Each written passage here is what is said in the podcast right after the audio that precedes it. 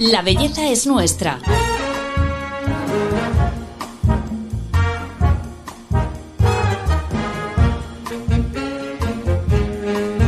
Un podcast de Telva.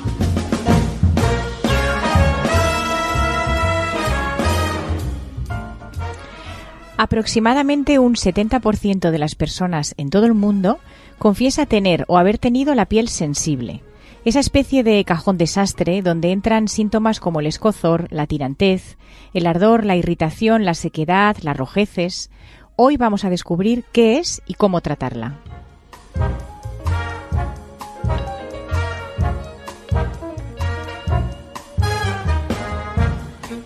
Hola, soy Paloma Sancho, directora de belleza de Telva, y en este podcast quiero contaros la verdad de la belleza con la ayuda de los mejores expertos.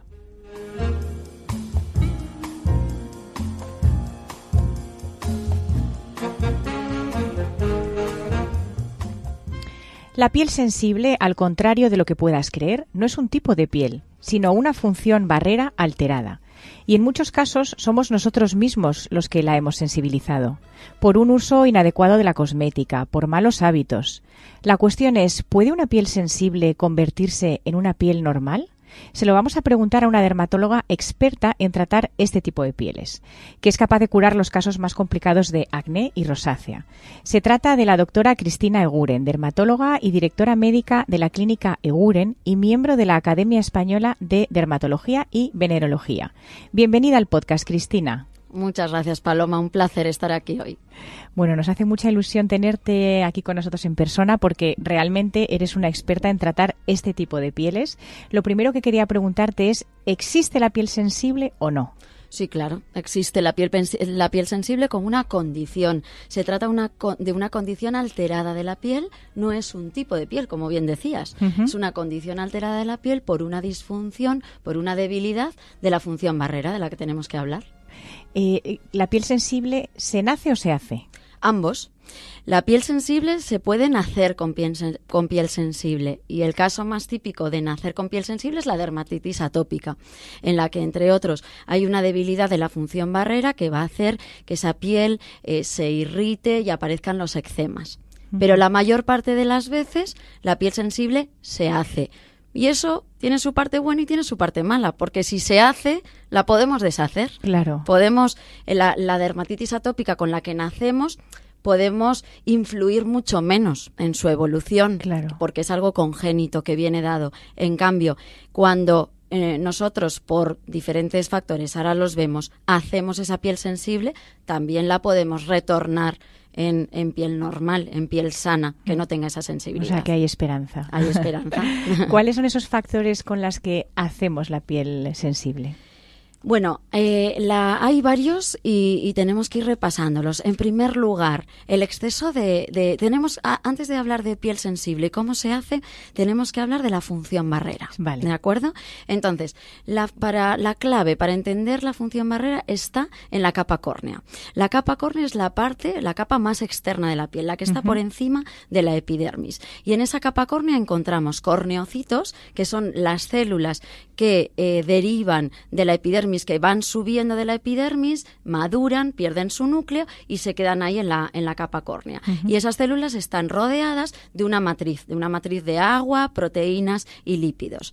Esas células, esos corneocitos, que es como los llamamos, eh, se van renovando, de tal manera que los corneocitos viejos se desprenden, se sueltan y se caen de la piel y eh, dejan paso, dejan lugar a los corneocitos nuevos.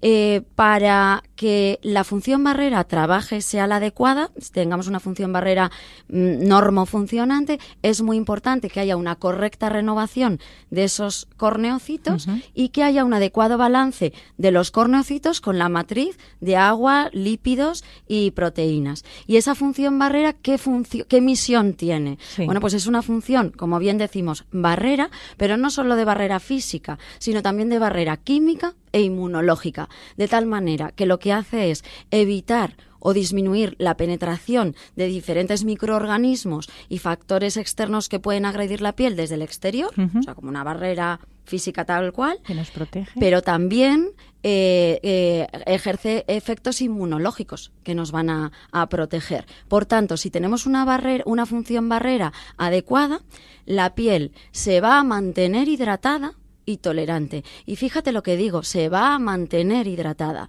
No la hidratamos nosotros desde fuera. Una piel sana es una piel que consigue trabajar adecuadamente y mantenerse hidratada. ¿De acuerdo? Y esa va a ser una de las claves de la disfunción. Porque si nosotros hidratamos en exceso la piel, volvemos a esa piel perezosa, disfuncionante y conseguimos lo contrario de lo que muchas veces pensamos. A ver, esto es muy interesante. Lo que estás queriendo decir es que nos ponemos demasiada crema hidratante y hacemos vaga a la piel. Eso es. Poniendo un exceso de crema hidratante, podemos hacer vaga, perezosa a esa piel. Yo suelo poner un ejemplo que creo que es muy visual. Me encantan los ejemplos. Eh, un pescador. Imagínate que tú eres un pescador uh -huh. que está pescando peces para comer. Tu misión es pescar peces para comer. ¿Cuál es el peor favor que te podemos hacer? Darte peces. Si te damos peces, es mucho más fácil coger esos peces para comer que tú pescarlos. Por tanto, vas a dejar de pescar esos peces para uh -huh. comer los que yo te doy. Y te vas a hacer cada vez más exigente y me vas a decir, oye, dame más peces, dámelos limpios, dámelos cocinados. Uh -huh. La piel hace lo mismo. Si tú me das hidratación desde fuera, ¿por qué voy a hacer yo el trabajo de retener esa hidratación? Es más, cada vez creo mayor dependencia de la hidratación que me aportas, esta sensación de, ah, esta crema hidratante me hidrataba y ya no lo hace. Me la piel se ha acostumbrado. Ya, ya, ya. Efectivamente, se ha acostumbrado porque la has vuelto aún más perezosa, más disfuncionante y, y más dependiente de esa hidratación. Por tanto, ¿qué tenemos que hacer si queremos hacerle un verdadero favor a la piel? Hmm. Darle la caña de pescar. No darle peces, darle la mejor caña para que, la, para que el pescador tú que eres el pescador, oye, mm. pesque los peces, ¿de acuerdo? De los que se alimenta. Y es que es su función, sabe hacerlo perfectamente.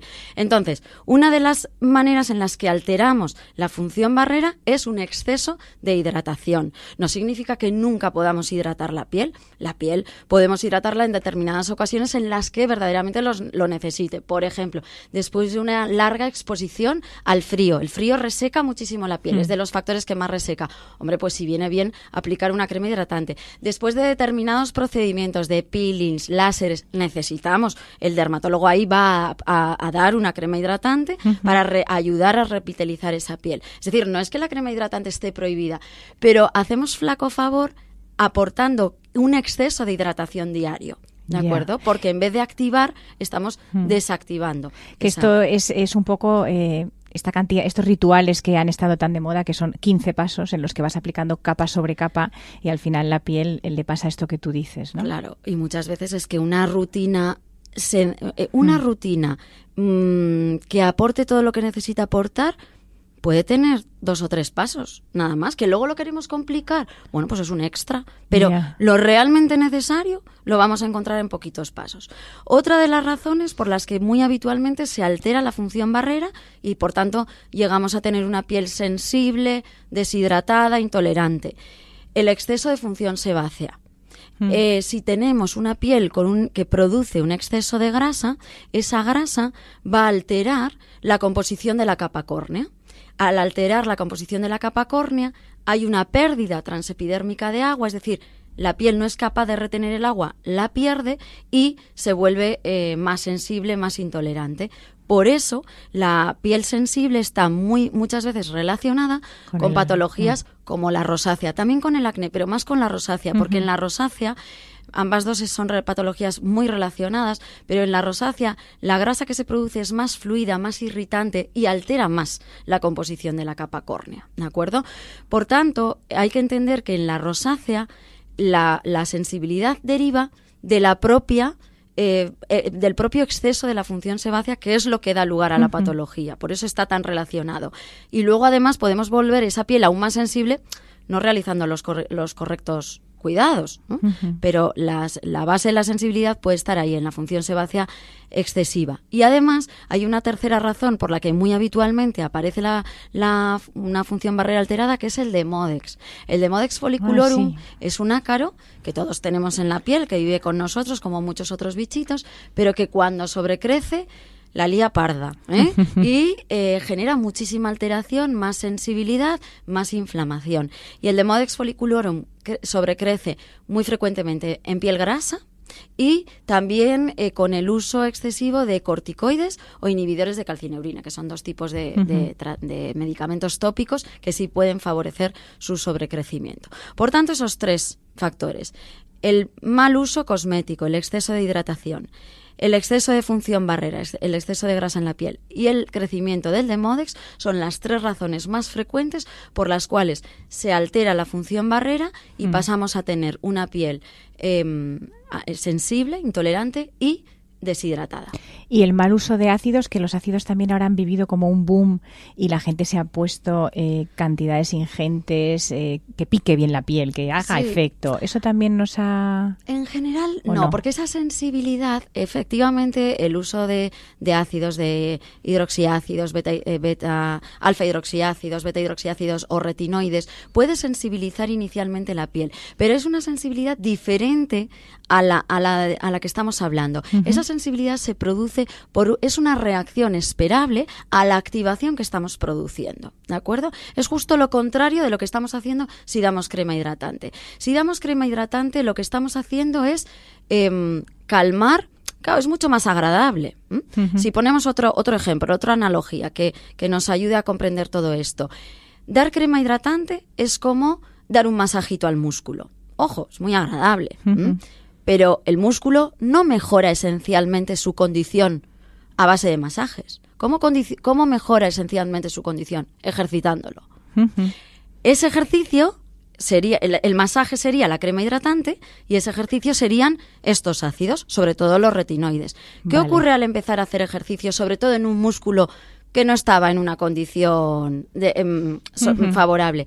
Que aparecen agujetas, que te cansas, que sudas, que aparecen ciertas reacciones esperables que son desagradables, pero son muy buenas. Porque eso indica que estamos produciendo esa, Claro. activi- esa activación que nos va a llevar a un estado, una, una mejoría en el estado muscular. En la piel ocurre lo mismo. Cuando empezamos con este tipo de ácidos, con este tipo de ingredientes, sobre todo con los retinoides, son los que más nos van a producir este tipo de efectos, efectos esperables y deseables, que van a aparecer cierta rojez, sequedad, descamación, pero son efectos que nos indica que estamos produciendo esa activación y que si continuamos vamos a mejorar vamos a producir un- una mejora en el estado y función cutáneas, ¿de acuerdo? Entonces es muy diferente ese tipo de irritación que una, una, una piel sensible, sensibilizada por un exceso de, de- de crema hidratante. En un caso estamos volviendo la piel totalmente perezosa y disfuncionante y en, otra, en otro caso lo estamos activando y estamos por una, pasando por una fase temporal, porque esa fase va a acabar,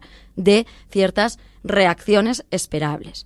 Si lo hacemos desde casa, si, eh, bueno, pues es deseable hacerlo más suavecito porque uno está solo en su casa, eh, no tiene ayuda, no tiene, o bueno, tiene ayuda pues de todos lo- los mensajes en las redes, en tal, pero vamos a ver, está Sí, uno sí. solito, luego mejor hacerlo despacio, con concentraciones más bajitas, producir una activación pues no tan potente, pero sin tanta reacción de irritación. Que uno va a la consulta del dermatólogo, pues esto es como el, el entrenador mm, personal. Hay Totalmente. que sacarle el máximo partido. Ahí el dermatólogo probablemente va a abogar por concentraciones superiores explicando muy bien las reacciones, la fase de reacciones por las que se va a pasar, que claro, si a uno no le ha explicado correctamente, lo primero que piensa es, ¡uh! Esto me da alergia. Claro, no, no es una alergia, es muy positivo, es, son esas agujetas. Pero claro, mm, hay que entenderlas muy bien y que te dejen bien escrito todo el proceso por, por el que se va a pasar y, y a dónde se va a llegar, porque ese proceso,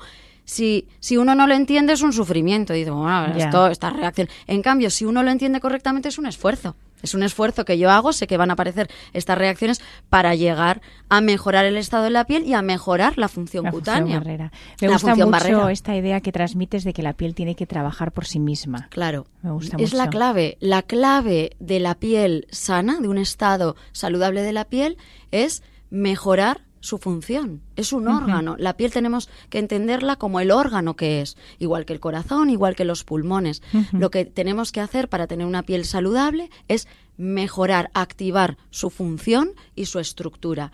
Y no la activamos eh, aportando solo crema hidratante. La Tengo activamos- mucha curiosidad por saber cuánta crema hidratante te pones tú en el día. Mira, yo diariamente ninguna. Ninguna. Ninguna. No me o sea, ¿qué te pones? Eh, mi rutina eh, es una limpieza adecuada con un limpiador al agua. Es fundamental utilizar un limpiador al agua. El agua micelar, eh, los aceites limpiadores, están muy bien si queremos utilizarlos, pero como primer paso, como segundo paso, tiene que haber un limpiador acuoso. ¿Por qué? Porque el limpiador acuoso va a retirar mucho mejor todos los restos celulares, restos eh, sebáceos, etcétera. Entonces, si queremos utilizar un agua micelar, un aceite, lo podemos hacer como doble paso de limpieza, Claro, pero acabando siempre con un gel limpiador. A continuación, exfoliación. La exfoliación es fundamental y las pieles sensibles deben exfoliarse porque precisamente la exfoliación lo que nos va a ayudar es a producir una correcta renovación de esos corneocitos que tienen que desprenderse y a, a eliminar, a controlar la función sebácea y eliminar el demodex. Por tanto, es que una correcta exfoliación puede ayudarnos en los tres factores que típicamente producen piel sensible. Pero esto no todos los días. Yo ¿O lo hago sí? todos los días, Todos los días, pero se un- puede empezar eh, más, más gradualmente. Vale. ¿Qué es lo que ocurre? Que es que los propios dermatólogos hemos malentendido la, la, la piel sensible y hemos malentendido la rosácea, por ejemplo. Una, un abordaje típico es, como yo tengo la piel sensible, solo puedo darle crema hidratante, porque es que le doy cualquier otra cosa, le doy un ácido, me esfolio, todo Y se me pone irrita. roja, claro. se pone roja y me irrita. Esto es como si dijéramos, como yo tengo una debilidad en el músculo, no puedo hacer nada, no puedo hacer ejercicio, no puedo coger nada, no puedo escribir, no puedo jugar a tenis, no puedo hacer nada, porque a nada que haga algo me duele. Claro. Pero si inmovilizamos ese músculo, lo que estamos haciendo es meterle en un círculo vicioso en el que cada vez va a estar peor. Si a una crema hidra- a una piel sensible solo le damos crema hidratante, no la activamos, no esfoliamos, no, cada vez va a estar peor y cada vez va a manda- demandar más y más crema hidratante. Lo que tenemos que hacer es justo lo contrario, activarla.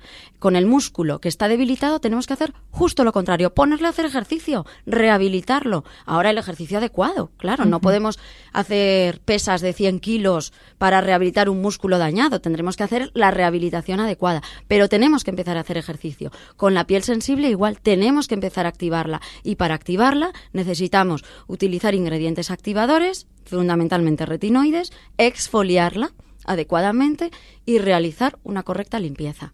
Y con eso vamos, y si hay una patología de base tendremos que tratarla también, claro, por supuesto. claro. Y después de limpiar esfoliar, ¿qué te pones? Después de limpiar esfoliar, me pongo un estabilizador, o sea, un producto que lo que hace es estabilizar, reforzar la función barrera, que tiene ciertas ceramidas, que tiene eh, antioxidantes, etcétera. Ahí se puede, por ejemplo, también utilizar una vitamina C, una buena vitamina C, un antioxidante. Y ya luego ya el fotoprotector. Y te vas. Y me voy. Ah, muy bien. Y ya por la noche lo que hago es limpiar y retinoide. y ya está. Y ya está. Y con eso, a ver, que se pueden, que uno si quiere, pues puede añadir luego más pasos. Pero con, Sí, sí. con esa rutina, es decir, por la mañana, correcta limpieza, exfoliación, antioxidante, fotoprotector. Y por la noche, Hmm. correcta limpieza, retinoide, sería... eh, Bueno, si tienes la piel muy seca, esta gente que necesita porque se levanta con la cara así como tirante o tal, a eso sí que se ponen crema, ¿no? Mm, Mm. sí, mm, a ver, yo ahí lo que haría es reforzar la función barrera para que no se tengan que poner la crema. Y poner la crema, ¿yo cuando me pongo crema? Pues cuando me echo un láser. Sí, o cuando, Cuando estás en la eh, playa, a lo mejor. eso es, vengo de la playa, el sol, fotoprotector, la- noto la piel totalmente tirante, pues ahí llego, me ducho y me pongo una cremita, me pongo una crema hidratante al uso, digamos, eh, que no tiene activación Sí, como tal, sino que simplemente me hidrata, me calma, ¿eh? ahí sí, pero lo puedo hacer diez veces al año. Bueno, esto sí que es la- el, el minimalismo cosmético. Esto que estás contando me encanta. Y, y sobre todo hacerlo con, con sentido, hay que darle la vuelta, ¿no? Que yo siempre digo, hay que, hay que eh, renovar la mirada con la que abrirnos a una forma, a una nueva forma de mirar las cosas. Y según lo que hemos dicho antes, yo entiendo que cuesta, ¿eh? A mí me costó muchísimo. Yo todo esto son conceptos que aprendí del doctor Ovalle, que es un dermatólogo americano, y me costó muchísimo. Yo volví de Beverly Hills totalmente desasosegada, inquieta, porque este hombre me estaba diciendo todo, lo contrario, que no mm. había que utilizar crema hidratante. Yo digo, pero a ver, pero qué ansiedad me está dando, ¿eh? que, que, había que utilizar, que en pieles sensibles hay que utilizar retinoides. Y yo decía, ¿cómo? Pero si yo lo que he hecho hasta ahora es no darlos, ¿no? Pero cuando uno lo interpreta, lo mira desde ese nuevo punto de vista y lo prueba, es que es impresionante, te das cuenta. Y hay que tratar la piel como el órgano que es. Y activar, mejorar, ayudarle a mejorar su función, no hacerlo nosotros por él. Bueno, antes nos estabas contando que una de las patologías eh, típicas de la piel sensible es eh, la rosácea, por supuesto, pero también eh, los problemas de acné. Mm. Estos son problemas que vienen de lejos en la historia y vamos a escuchar una, una anécdota sobre cómo, lo, cómo los trataban antiguamente.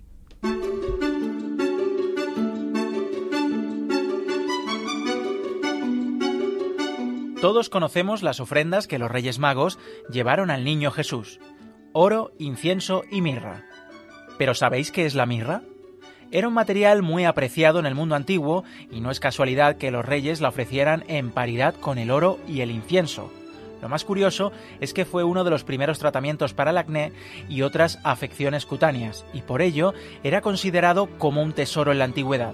En la Ilíada se menciona su uso en la guerra de Troya como cicatrizante y desinfectante. Es una resina que se obtiene al hacer incisiones en un árbol silvestre. Junto al oro, símbolo de realeza, y el incienso, perfume de culto divino, la mirra evidenciaba la naturaleza humana susceptible de enfermar y de morir de Jesús. Bueno, muy curioso esto, ¿no, Cristina? De los tratamientos que ya se utilizaban en esa época para, para el acné. Desde luego. Además, bueno, pues el acné es una de las patologías más prevalentes del ser humano, entonces es, es, normal que se buscaran remedios para, para tratar una, una patología como, como estas. Y bueno, hoy en día pues seguimos, lógicamente pues hemos avanzado mucho. Claro, claro. No, no utilizamos la mirra para tratar el acné, pero, pero bueno, pues seguimos investigando y avanzando en, en estas patologías, sobre todo, como, como decía antes, no tanto, hay novedades, hay novedades terapéuticas, eh, tanto en la rosácea como en, como en el acné que, que van apareciendo, pero sobre todo lo que para mí ha sido un gran avance es entenderlas, reentender estas patologías, ¿eh? porque la comprensión correcta de estas patologías nos va a llevar a un correcto abordaje. Y tanto en el hay que entender que el acné y la rosácea son dos patologías dentro de un mismo espectro o dos estadios evolutivos dentro de una misma enfermedad, ¿no? Entonces, eh, en la que el problema de base está en la función sebácea excesiva. Por eso, como esa, esa función sebácea excesiva es una de las causas frecuentes de que genera piel sensible, en estas dos patologías vemos muy frecuentemente asociada la, la piel sensible. Hablando del remedio este eh, como de la mirra que es como un remedio casero sí, que quería eh, que nos dijeras porque mucha gente que tiene este tipo de problemas busca remedios caseros mascarillas caseras mm. consejos bueno hubo un, una movida tremenda en Instagram una vez porque unas influencers pues recomendaban eh, cremas para secar granitos tal bueno mm. vamos a lanzar este mensaje tan importante de que vayas al médico que no hay remedio casero que cure nada. Sí, totalmente cierto. Ah, hoy, y sobre todo hoy en día. Es decir, mm. yo a veces digo, bueno, si estuviéramos en una isla desierta donde no tenemos absolutamente nada, pues hay que encontrarse los remedios para, para, solucionar las cosas. Pero hoy en día, donde tenemos un acceso a, la sanidad, eh, hay que, ante cualquier problema dermatológico, hay que acudir al experto en la piel sana y enferma, que es, que es el dermatólogo y que es el que nos va a ayudar a, a, bueno, a realizar una, un, primero a comprender correctamente lo que está sucediendo y a realizar un abordaje con todas las herramientas que hoy, de las que hoy disponemos. Este tipo de patologías, piel sensible, rosácea, ¿son para toda la vida o porque también esto nos lo dicen mucho? Mm. Ya toda la vida, a mí yo que tengo rosácea me lo han dicho, toda la vida vas a estar con esto, acostúmbrate. ¿Es verdad o, o, es pues reversible? Yo ahí lanzo un mensaje de total esperanza. Yo defiendo es verdad, es que clásicamente se ha definido la rosácea como una inflamación, eh, con una patología inflamatoria crónica. Y yo no estoy del todo de acuerdo. Creo que la rosácea tiende a cronificar si no se trata o no se hace adecuadamente. Pero si la rosácea la abordamos correctamente, podemos controlarla. Y que, que en un futuro puede haber algún brote, bueno, no, no estamos exentos de ello. Esa, esa tendencia, ese riesgo va a haber, pero puede, podemos mantener la rosácea perfectamente controlada durante años o incluso durante el resto de la vida. O sea que yo ahí lanzo un mensaje de esperanza. No se pueden permitir hoy en día esos mensajes de mm, no, mira, acostúmbrate a vivir con esto, esto es para toda la vida, no le des tanta importancia. No, no, no. Esto, evidentemente, nadie va a morir de rosácea. A ver, todas las mm. que tenemos rosácea lo sabemos, que yo también la sufro, pero eh, y la tengo perfectamente controlada. Pero es que se puede y hay que eh, trasladar ese mensaje de esperanza y de realidad de que la rosácea correctamente tratada se controla. Y la piel sensible, lo mismo. lo mismo. Efectivamente, entendiendo correctamente qué es la piel sensible y por qué aparece. Tendremos que ver qué hay detrás y mm, realizar las medidas adecuadas para, para Mm, retornar la salud a esa piel sensible, porque la como decíamos, la piel sensible es una condición alterada de la piel. La piel sensible no es normal, la piel sensible es una piel enferma, que tiene un pequeño punto de, alteración. ¿Y cómo retomamos la piel sensible? Bien, si hay una patología de base habrá que tratarla. Eh, evitar el exceso de hidratación, controlar función barre, eh, controlar el exceso de grasa, si existe, y eliminar el demodex, si existe. ¿eh? Que el demodex, además, el demodex es una de las mayores causas de piel sensible. Muchas veces detrás de, la piel sensible hay demodex. Esto es lo de la microbiota, ¿no? Todas las bacterias y las ácaros y Esto es un ácaro que forma parte de la microbiota cutánea y que eh, cuando esa microbiota se desequilibra, en este caso aumentando la población del Demodex, es cuando aparece la, la, alteración. Y el Demodex, además, se puede llegar a ver a simple vista y a percibir. Ya, yo lo he visto, que tú has mm. sacado, no sé si fotos o algo en tu Instagram, muy desagradable.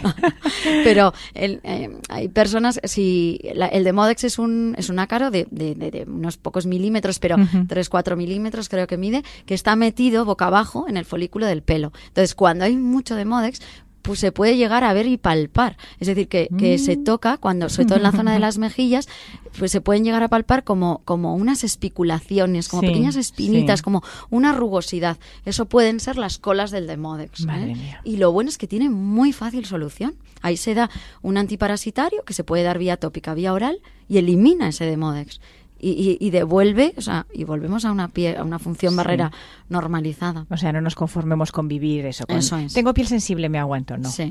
Bueno, Cristina, pues nada, siempre cerramos eh, el capítulo con las recomendaciones del experto. Es un clásico en, en este podcast. Entonces yo quería pedirte cinco trucos como si fueran los síes y los noes de, de cómo tratar una piel sensible.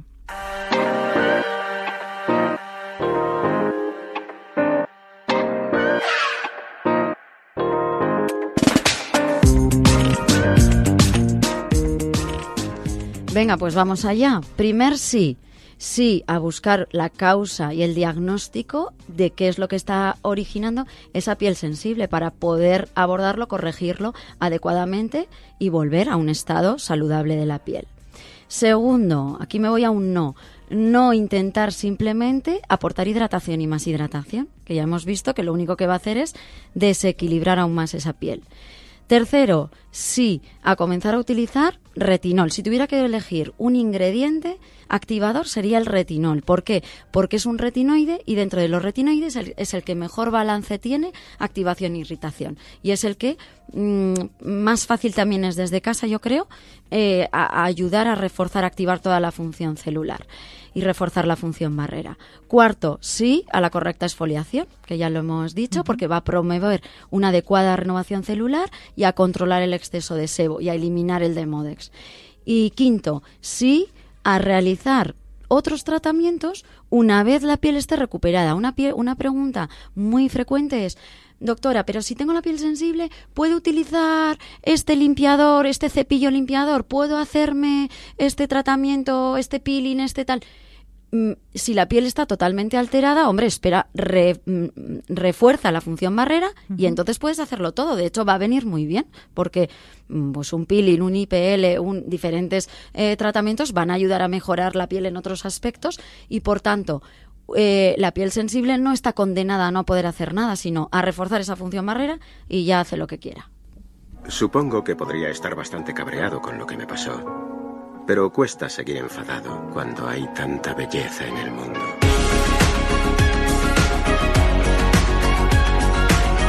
La belleza es nuestra.